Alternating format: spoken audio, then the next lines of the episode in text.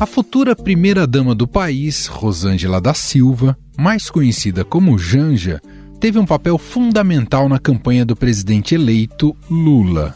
E eu vou estar aqui do seu lado, junto com esse povo maravilhoso, para a gente reconstruir esse Brasil. Não vou te ajudar, não, não vou ser ajudadora. Eu vou estar do seu lado, junto, lutando para a gente dar de novo o Brasil da esperança que esse povo maravilhoso merece. Janja é socióloga, militante de esquerda e filiada ao Partido dos Trabalhadores desde 1983. Como primeira-dama, já disse que pretende reafirmar sua luta contra a insegurança alimentar e a violência doméstica contra a mulher, com o apoio de Lula. No nosso governo, as mulheres eram tratadas com respeito, igualdade e políticas públicas. Já fizemos uma vez, agora vamos fazer melhor.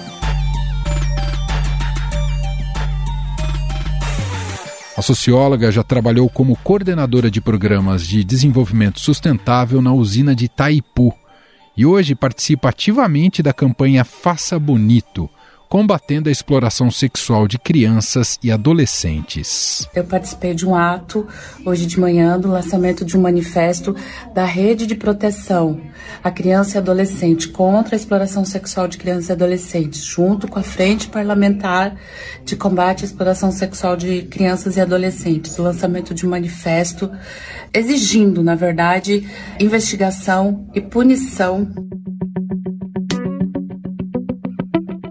críticas veladas à atual primeira-dama, Michele Bolsonaro, Janja disse que quer ressignificar este papel no próximo governo.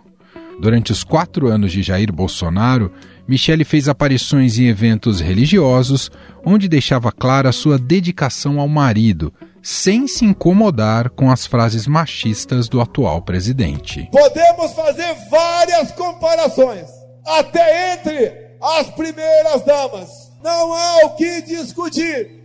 Uma mulher de Deus, família e ativa na minha vida.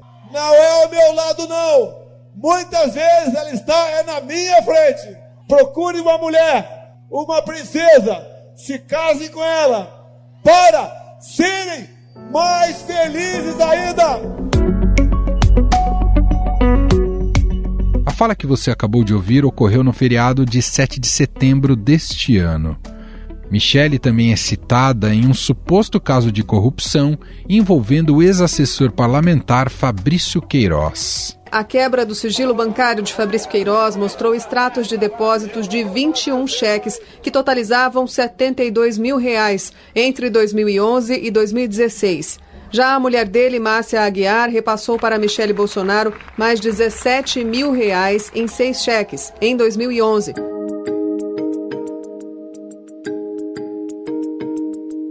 Janja afirmou que quer ter um protagonismo político no novo governo. Historicamente, no Brasil, as primeiras-damas sempre se associaram a causas assistencialistas. Mas no governo FHC, Ruth Cardoso deixou um legado muito mais robusto, com contribuições na área social e educativa. Pesquisadora reconhecida no mundo acadêmico, a antropóloga é tida como a mais importante primeira-dama do Brasil contemporâneo. Ruth trabalhou e dialogou com empresários, ativistas, políticos, artistas, jovens, homens e mulheres e teve um papel social fundamental nos oito anos de governo de Fernando Henrique Cardoso. O que o Comunidade Solidária quer fazer é mobilizar a sociedade brasileira, porque nós achamos que os nossos problemas são grandes demais. É que em qualquer lugar a sociedade também está mobilizada para a solução dos problemas sociais. E essa é a nossa parte. Nós queremos fazer uma ponte entre a ação governamental, que tem que existir, que tem que ser de qualidade, que tem que ser atingir seus objetivos, e a sociedade para aqueles problemas mais graves que exigem uma ação imediata. O papel mais atuante das primeiras damas começou com Darcy Vargas, mulher de Getúlio Vargas. Darcy foi fundamental para popularizar a imagem de seu marido, principalmente no período pós-Segunda Guerra Mundial. Durante sua recente visita ao Nordeste, a senhora Darcy Vargas, presidente da LBA, visitou as obras que estão sendo realizadas na zona flagelada de Pentecostes em contato com as famílias do local, Dona Darcy Vargas pode anotar tudo quanto é necessário realizar imediatamente para amparar estas vítimas da terrível estiagem. Não há como esquecer também de outras primeiras damas. É o caso de Maria Teresa Goulart, esposa de João Goulart, exilada depois do golpe militar de 1964, e Sara Luísa Gomes de Souza Lemos, casada com Juscelino Kubitschek. Até hoje eu acho que eu tenho assim uma relação muito afetuosa com o Uruguai. Eu sempre digo para os meninos que, que, a, que a, o Uruguai é minha segunda pátria. Depois teve aquele problema de, do golpe também no Uruguai, aquela situação muito crítica que nós fomos muito perseguidos também. E depois fomos para a Argentina também. Sofremos muito na Argentina e foi uma situação bastante crítica no, no final.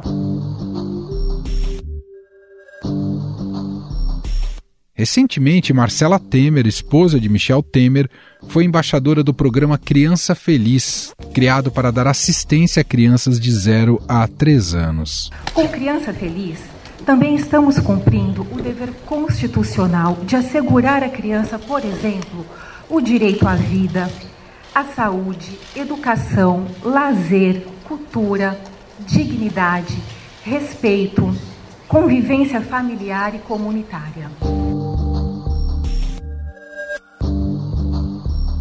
Marisa Letícia, esposa de Lula nos dois primeiros mandatos, não se ligou diretamente a uma causa, mas atuou ativamente ao lado do marido desde o movimento sindical, na ditadura, quando Lula foi preso, e nas campanhas políticas. Ah, o período foi o que mais gravou foi o dia que pegaram ele lá em casa que ele foi preso. Foi uma cena assim que não dá para esquecer nunca na vida.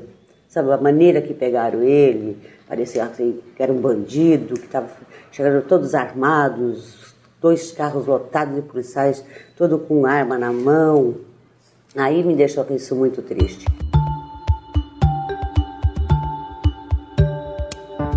Apesar da atuação das primeiras damas, o cargo não tem uma função formal prevista na Constituição Federal, porque não é possível dar uma função pública para alguém que não foi eleito. No entanto, a intenção de Janja em ter um papel ativo no governo vem incomodando aliados e membros do PT. Estadão revelou que a socióloga quer que Lula coloque Maria Helena Guarese no Ministério das Mulheres. O problema é que o PSOL gostaria que Aniele Franco, irmã da ex-vereadora assassinada Marielle Franco, comandasse a pasta. Uma saída seria indicar Aniele para o Ministério da Promoção da Igualdade Racial. Só que a pasta já conta com vários nomes indicados. Afinal, por que a atuação política de Janja desperta tanto incômodo? Seria um traço evidente do machismo na política brasileira? Que tipo de papel ela pode ter no governo Lula? Sobre o assunto, vamos conversar com Hanna Marussi, cientista política e diretora da Tenda das Candidatas, organização social que capacita mulheres líderes para o jogo eleitoral.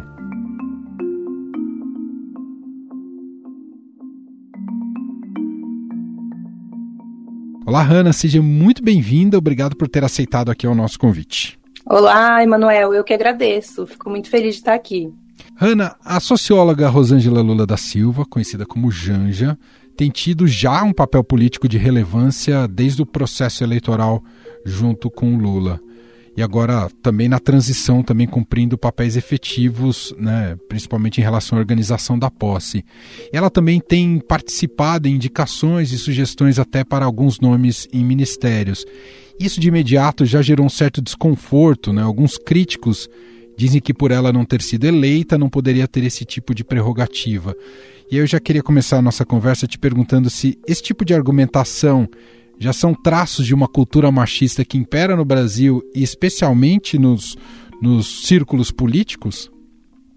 Com certeza. Esse, esse tipo de, de comentário ele explicita o papel da primeira-dama como realmente um papel de um lugar limitado, de um lugar em que a gente tem a divisão sexual do trabalho, que a gente é, tem aí desde a fundação da nossa sociedade, que é reservando um lugar com limitações, né, para a mulher, um lugar em que ela não deve é, extrapolar, que ela deve estar ali como um, como a gente pode dizer, um símbolo, uma, uma construção de imagem, mas que não tenha realmente uma efetividade, uma atividade política.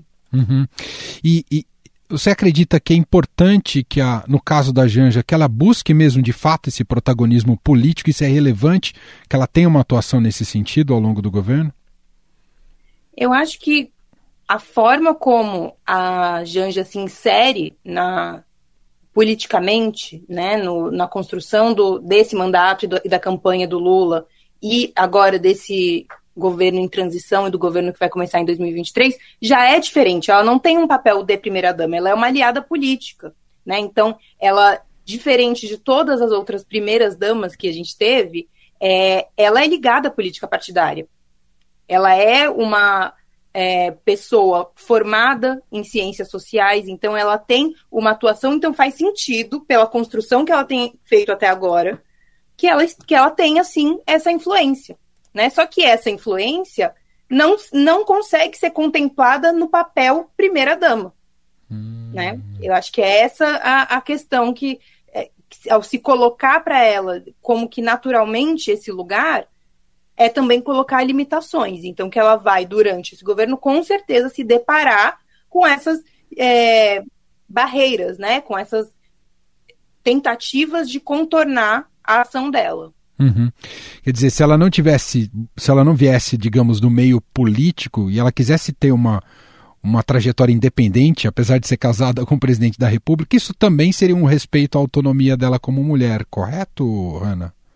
Sim, com certeza. Eu acho que a gente tem que realmente olhar né, para essa posição de primeira-dama e entender que ela só pode existir em uma sociedade que é patriarcal. Por quê? Porque ela, ela tem muitas pressuposições. Então, ela pressupõe, primeiro, que o eleito vai ser um homem, né? Porque não existe o, o a, a posição masculina. Né? Primeiro né? damo, né?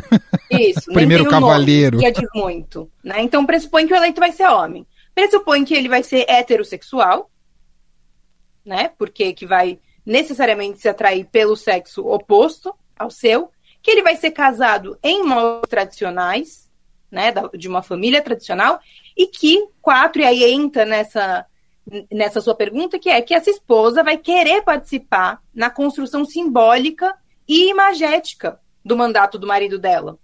Né? Então, já, já não dá opções para ela seguir e ter uma atuação política que não seja essa esperada por essa posição que ela está automaticamente assumindo ao ser casada com o presidente eleito. Uhum. E nesse sentido, olhando até para a história, você citou um pouco das, em, em linhas gerais, né, as primeiras damas uh, do Brasil, né, e o que virou, o, a expectativa que, que, se criou em relação a, a isso, é, houve uma construção histórica de, de, de, primeiras damas que se associam ao assistencialismo do Brasil. Isso uhum. também é fruto dessa visão paternalista? Com certeza. É, ao colocar temas, né? A assistência social é entendida como um tema mais feminino, porque ela diz respeito ao cuidado. Né? Então, é mais fácil associar o feminino, a mulher, a isso. E claro que a gente tem até mudanças históricas em relação a isso, porque é também a partir dessa associação que no governo do é, Getúlio Vargas que tem um, uma mudança para a assistência social se politizar, se tornar um, um, tema de política pública e não só é, uma questão menor porque é associada ao cuidado e ao feminino, que são coisas desvalorizadas na nossa sociedade. Não porque são menos, valor, é, menos valorosas, mas porque são desvalorizadas. Então, assim, não é que a gente não tem historicamente um, alguns pontos de, de mudança por causa das atuações da, das primeiras damas, e aí eu destaco esse, mas o que acontece é que o papel político histórico de primeira-dama é baseado nos mesmos valores que impediam, por exemplo, as mulheres de votar. E qual que é, quais que são esses valores? São os valores que sustentam a ideia de que o sujeito político é a família e não a mulher individual. Então, quando as mulheres queriam votar, lá no começo de 1910, 1920, um argumento muito forte era: por que você quer votar se o seu marido já vota, se o seu pai já vota? Não faz sentido algum você não ter o mesmo interesse que a sua família. Então, o sujeito político é a, é a família. E quando a gente fala em primeira dama, é justamente isso. Porque quando você já entende esse automatismo, então tem o homem eleito e automaticamente essa mulher que vai ocupar esse espaço político e que vai abrir mão né, do, do, da vida dela de alguma forma, porque ela vai ser essa pessoa que é a esposa do presidente, né? É, a gente está entendendo aí, a gente está é, reproduzindo e mantendo essa ideia, que é a ideia que justamente exclui as mulheres da política, de que o sujeito político é a família e que a cabeça né, de chave dessa, desse sujeito político é o homem, né? O, o, o pai, seja esse pai o pai da mulher ou o esposo, né, o marido da mulher. Então, acho que isso é importante a gente ter em vista.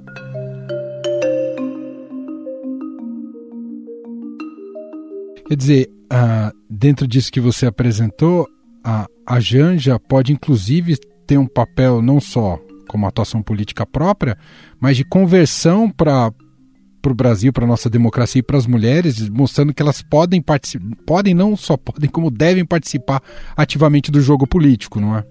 Exatamente. Eu acho que, assim, a, essa entrada da Janja no jogo político, ela é inédita, apesar de que eu acho que é importante a gente lembrar que a Michelle Bolsonaro fez essa, esse aceno lá em 2019, no, no, na posse do Bolsonaro, em que ela pela primeira vez falou antes dele, né? Mas que na prática ela, esse, essa atuação política dela não consolidou, mas eu acho que é importante a gente olhar essa transformação, porque eu acho que tem duas coisas importantes aí. A gente tem um perfil diferente da Janja, com certeza, pelos motivos que a gente já falou, uhum. mas existe um momento político também em que na própria campanha a, as, as, ambas as primeiras damas, né, tanto Michele Bolsonaro quanto Janja, tiveram um, um papel de também olhar para o eleitorado feminino, porque se constatou que ele seria muito importante. Né? Então, é um momento de polarização política em que é, entra em jogo a participação dessas mulheres. E aí o, do, o da Michelle Bolsonaro não dá certo porque não tem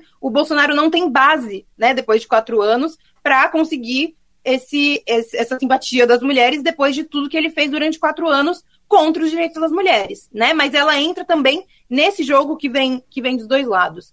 E aí agora com é, a Janja realmente estabelecida como primeira-dama, a gente vê ela com uma influência política explícita, né, depois desse papel de extrema relevância na campanha, e essa relevância não é só simbólica, né, é uma re relevância de articulação política, né, ela articulou mesmo com, com muita gente, e isso fez diferença na campanha é, do Lula, com certeza. Ela, se, ela diz, ela está explicitamente dizendo que ela não vai cumprir o mesmo papel de primeira-dama que tem sido cumprido por todas as últimas é, primeiras damas, não, então ela então ela não está ali apenas como esposa, ela está ali como uma aliada política. Então, ao criticar ela e dizer, ah, ela está querendo colocar os aliados, ela está querendo colocar os amigos, e eu acho que essa palavra amigo também é um pouco para desvalorizar, entendeu? A amiguinha, a amiga da mulher, né? Então, para diminuir um pouco e não deixar ela assumir esse lugar de aliada política né? Uhum. Que mesmo não tendo mandato, ela, é, ela é uma aliada política, assim como é, Lula pode ter inúmeros outros aliados políticos que influenciem é, ele e que e não só Lula, qualquer outro claro. presidente, mas pelo fato dela ser a primeira dama, que não é um cargo eletivo, né? A primeira dama é automático. Ela nunca disse eu quero esse cargo, mas é automático. É a esposa, é a primeira dama. E aí ela tá fazendo uma coisa fora disso, ela vai ser podada né? Porque esse lugar de primeira-dama é um lugar que conserva a política como ela é. A gente nunca teve uma primeira-dama negra. A primeira-dama não é a cara do Brasil.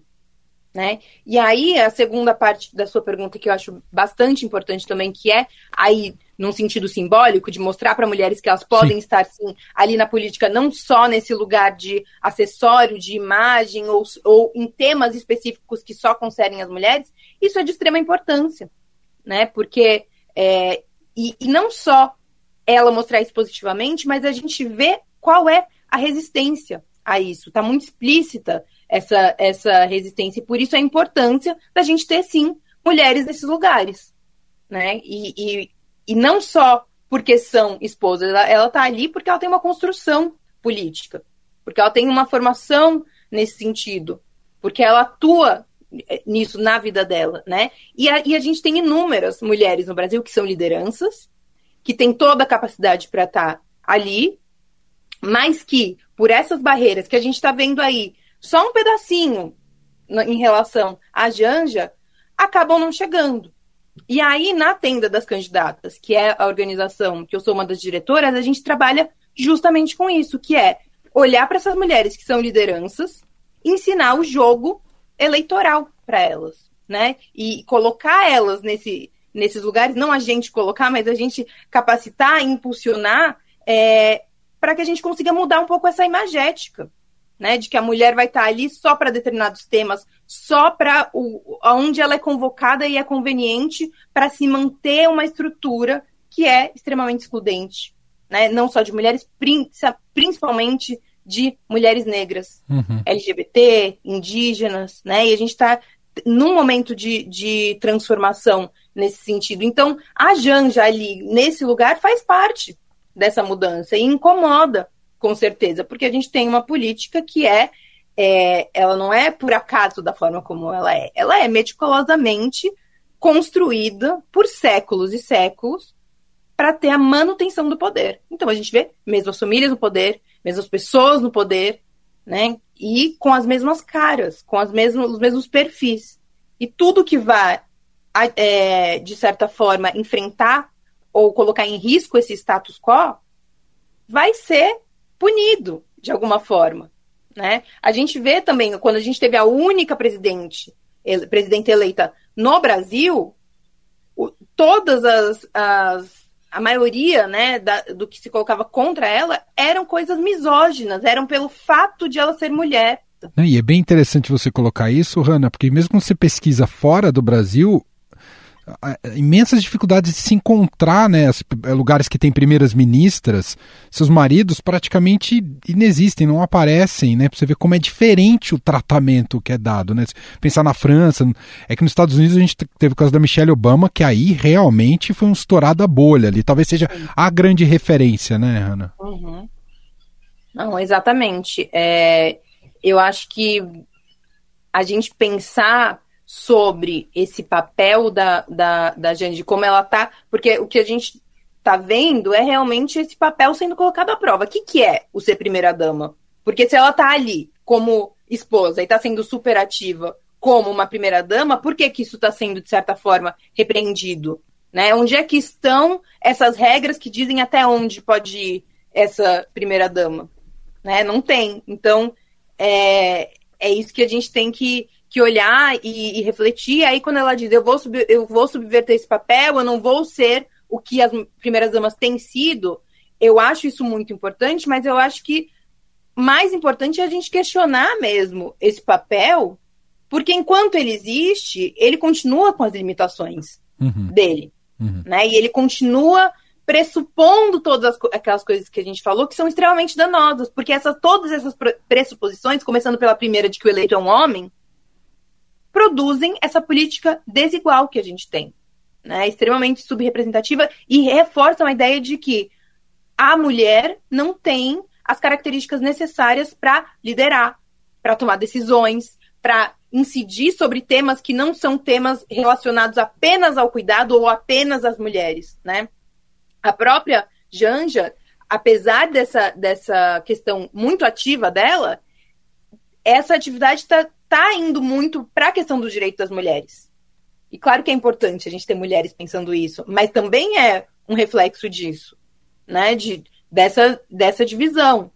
Ela não está ali pensando junto da, das finanças, não está indo para esse lado. E não acho que necessariamente ela tem que ir, não é isso, mas eu acho que a Entendi. gente tem que começar também a entender que mulher não vai só pensar em direitos das mulheres ou só em coisas que são historicamente atribuídas a mulheres.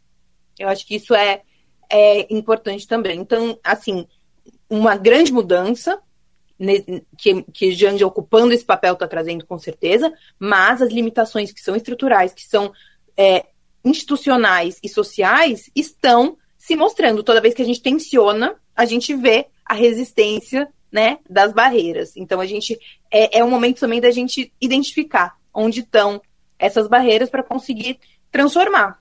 Para a gente fechar, você vê capital político na Janja para ela percorrer uma trajetória como uma Cristina Kirchner se tornar eleitoralmente viável no futuro?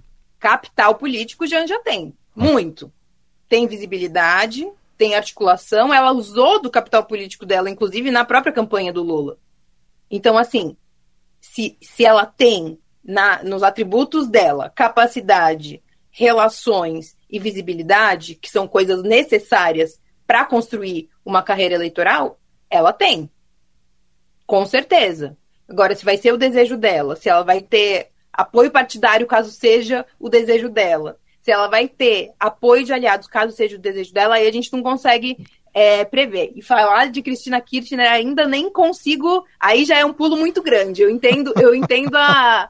A, a projeção. Sim, mas aí... não a trajetória, porque é muito diferente. É, exatamente. É bem, é bem diferente, mas entendo assim a questão da, da magnitude, né? Aí é só o tempo que vai dizer pra gente, é só realmente como ela vai construir essa trajetória. Eu não vou me me complicar aqui e falar uma coisa, porque o Brasil é aquela coisa, você fala uma, acontece lá do outro lado. É o, é o jogo da Copa que a gente viu. Já estava ganho, depois no, no último segundo a gente perde. Então, vou ficar com presente por enquanto, o presente próximo. Muito bom. A gente ouviu a Hanna Marussi, cientista política, diretora da Tenda das Candidatas, uma organização social que capacita mulheres líderes para o jogo eleitoral. Não teria convidada melhor para tratar, tratar desse tema.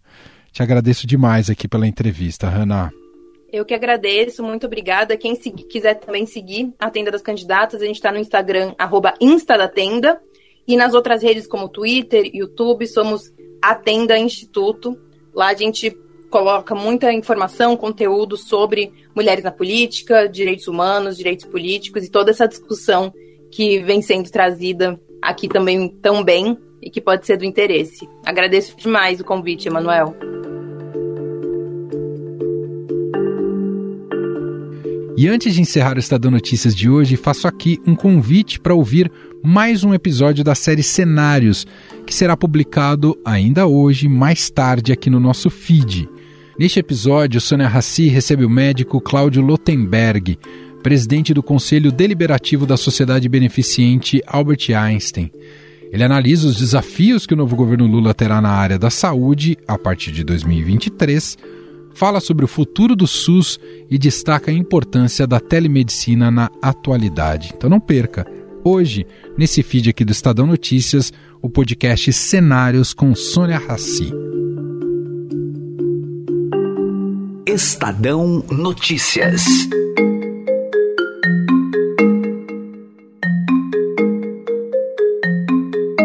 Este foi o Estadão Notícias de hoje, quinta-feira, dia 22 de dezembro de 2022. A apresentação foi minha, Emanuel Bonfim. Na produção, edição e roteiro, Gustavo Lopes, Jefferson Perleberg e Gabriela Forte. A montagem é de Moacir Biasi. Escreva para gente no e-mail podcast@estadão.com. Um abraço para você e até mais.